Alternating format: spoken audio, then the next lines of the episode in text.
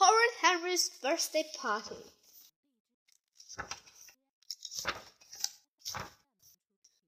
February was Horrid Henry's favorite month. His birthday was in February. It's my birthday soon, said Henry every day after Christmas. And my birthday party, hooray!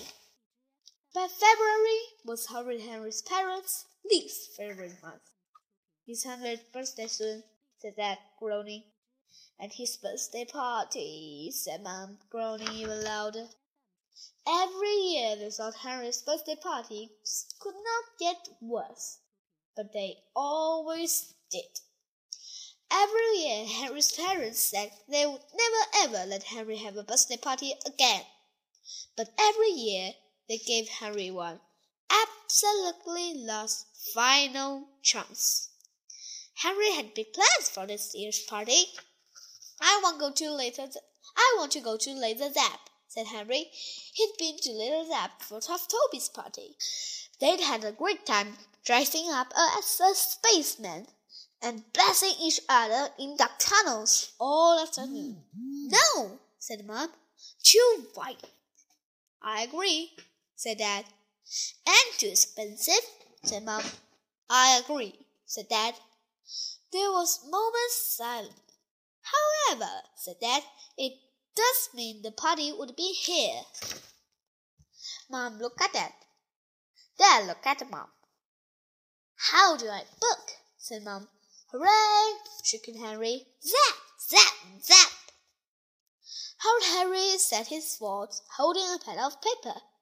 On the front cover, in the big capital letters, Henry wrote, Henry's party plans. Top secret. On, at the top of the first page, Henry had written, Guess. A long list followed. Then Harry started at the names and chose his pencils. Actually, I don't want Margaret, thought Henry. Too moody. He crossed out Moody Margaret's name. And differently, I don't want Sue. Too grabby. In fact, I don't want any girls at all, thought Henry. He crossed out Clever Claire and Lazy Linda. Then there was extra extras Andrew. Nope, thought Henry, crossing him out. He's no fun. Toby was possible, but Henry didn't really like him. Out went Tough Toby. William?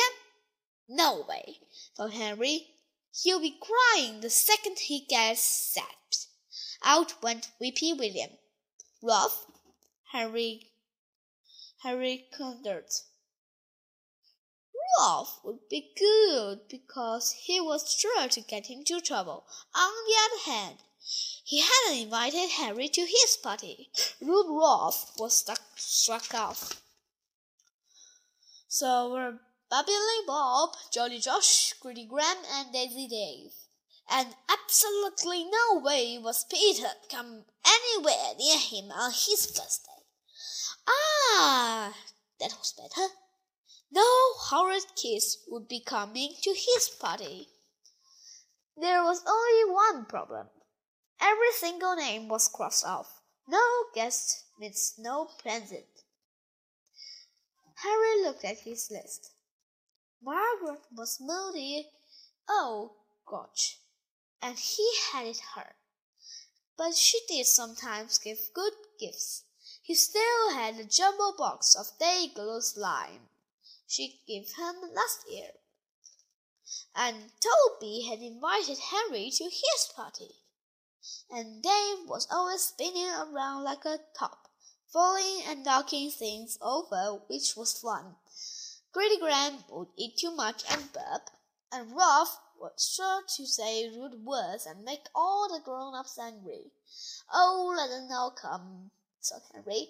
Exactly Peter. Peter, of course. The more guests I have, the more presents I get.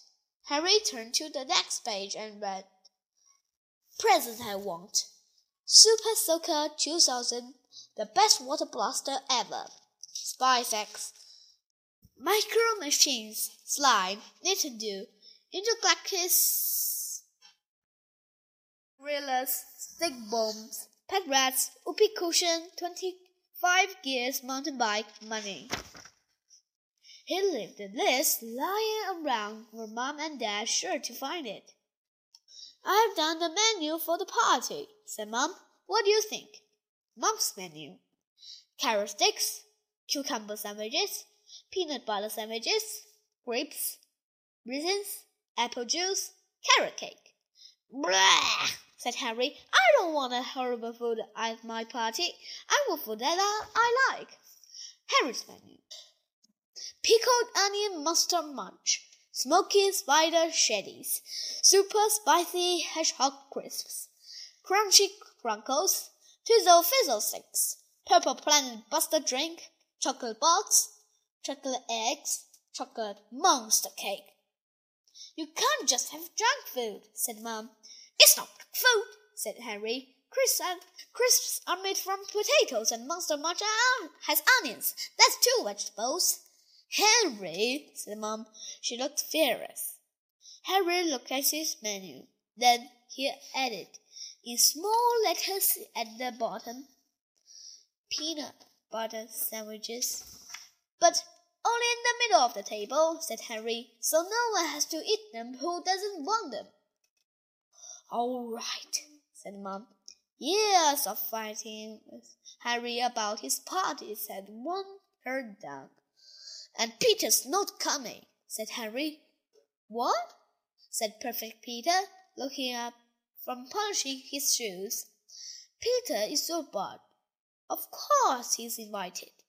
Henry scowled, but he'll ruin everything. No, Peter, no party, said Mom. Harry pretended he was a fire-breathing dragon. Ah! shrieked Peter. Don't be horrid, Henry. All right, said Harry. He can come, but you'd better keep off from my way. He hissed at Peter. Mom! Well, Peter, Harry's being mean to me. Stop it, Henry, said Mom. Henry decided to change the subject fast. What about party bags? I want everyone to have slime and loads and loads and loads of sweets. Dirt balls, nose pickers, and floaties are the best. We'll see, said Mom. She looked, looked at the calendar. Only two more days. Soon it will be over. Harry's birthday arrived at last. Happy birthday, Harry, said Mom. Happy birthday, Harry, said Dad. Happy birthday, Henry, said Peter. Where are my presents? said Harry. Dad pointed. Howard Harry stacked a pile. Mom and Dad had given him a first encyclopedia, Scrabble, a fountain pen, a hand knitted cardigan, a globe, and three sets of vests and pants. Oh, said Henry. He pushed the dreadful present aside. Anything else? he asked hopefully. Maybe they were keeping the super soaker for last. I've got a present for you, said Peter. I chose it myself. Harry threw off the wrapping paper. It was a kit. Yuck! I'll have it if you don't want it, said Peter. No, said Henry, snatching up the kit. Wasn't a great idea to have Henry's party at Laser Zap, said Dad. Yes, said Mom. No mess, no fuss. They smiled at each other. Ring, ring. Brr, brr. Ring, ring. Dad answered the phone. It was a Laser Zap lady. Hello, I was just ring, ringing to check the birthday boy's name, she said. We'd like to announce it over our loudspeaker during the party. That gave Harry's name. A terrible scream came from the other end of the phone. Ah! Ah! That held the receiver away from her, his ear. The shrieking and screaming continued. continued. Um, oh, said Dad. I see. Thank you. They hung up. He looked pale. Harry, yeah? Is it true that you wrecked the place when you went to Laser Zap with Toby? said Dad. No, said Harry. He tried to look harmless. And tremble on um, several children? No, said Harry. Yes, you did, said Perfect Peter. And what about all the lasers you broke? What lasers? said Harry. And the slime you put in the space suits, said Peter. That wasn't me, Telltale, shrieked Harry. What about my party? I'm afraid Laser Zap have banned you, said Dad. But what about Harry's party? said Mom. She looked pale.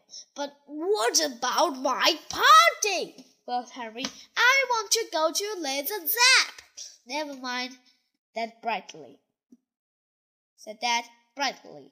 I know lots of good games. Ding dong! It was the first guest, Sour Susan. She held a large present. Harry snatched the packet. It was a pile of paper and some flat felt, felt trip, tip pens. How lovely, said Mom. What do you say, Henry? I've already got that, said Harry. Don't be horrid, Henry. I don't care, thought Harry. This was the worst day of his life. Ding dong! It was the second guest. Anxious. Anxious Andrew. He held a tiny present. Henry snatched the pig packet. It was awful small, said Henry, tearing off the wrapping. And it smells. It was a box of animal soaps. How super, said Dad. What do you say, Harry? Ugh! Don't be hurried, Harry. Harry stuck out his lower lip. It was my party, and I'll do what I want, muttered Harry. What's your step, step, young man? said Dad. Harry stuck out his tongue behind Dad's back. More guests right. Lazy Linda gave him a read and listen CD for of favorite fairy tales. Cinderella, Snow White, and Sleepy Beauty. Beauty. Fabulous, said Mom. Yuck, said Henry. Clever Claire handed him a square packet. Henry held it by the corners. It's a book, he groaned. My favorite present, said Peter. Wonderful, said Mom. What's it? What is it? Henry unwrapped it slowly. Great, said Perfect Peter. Can I borrow it? Cook your own healthy, Nutritious. nutritious food. No! screamed Harry. Then he threw the book on the floor and stomped on it.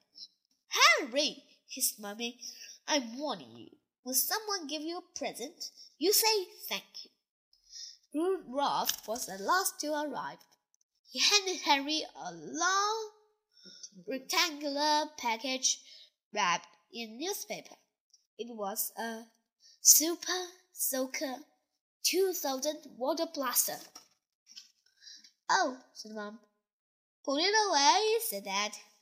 Thank you, Ralph, beamed Harry. Just what I want. Let's start with the pasta parcel, said Dad. I hate pasta parcel, said Harry Harry. What a horrible party this was. I love pasta parcel, said Perfect Peter. I don't want to play, said Sour Susan. When do we eat? said Greedy Graham. Dad started the music. Pass the parcel, William, said Dad. No, shrieked William. It's mine. But the music is still playing, said Dad. William burst into tears. Burst. Burst. Burst into tears. Harry Harry tried to snatch the Parcel. parcel. Dad stopped the music. William stopped crying instantly and, and tore off the wrapping. A grown little bard, he said. That's a terrible prize, said Rude Ralph. Isn't my turn yet, said Anxious Andrew. When do we eat? When do we eat? said Graham. I hate pass the parcel, screamed Harry. I want to play something else. Musical schedules, announced Mum brightly. You're out, Harry, said Dad. You moved. I didn't, said Harry. Yes, you did, said Toby. No, I didn't, said Harry. I'm not leaving. That's not fair, said Strict Sour Susan. I'm not playing, with Dizzy Dave.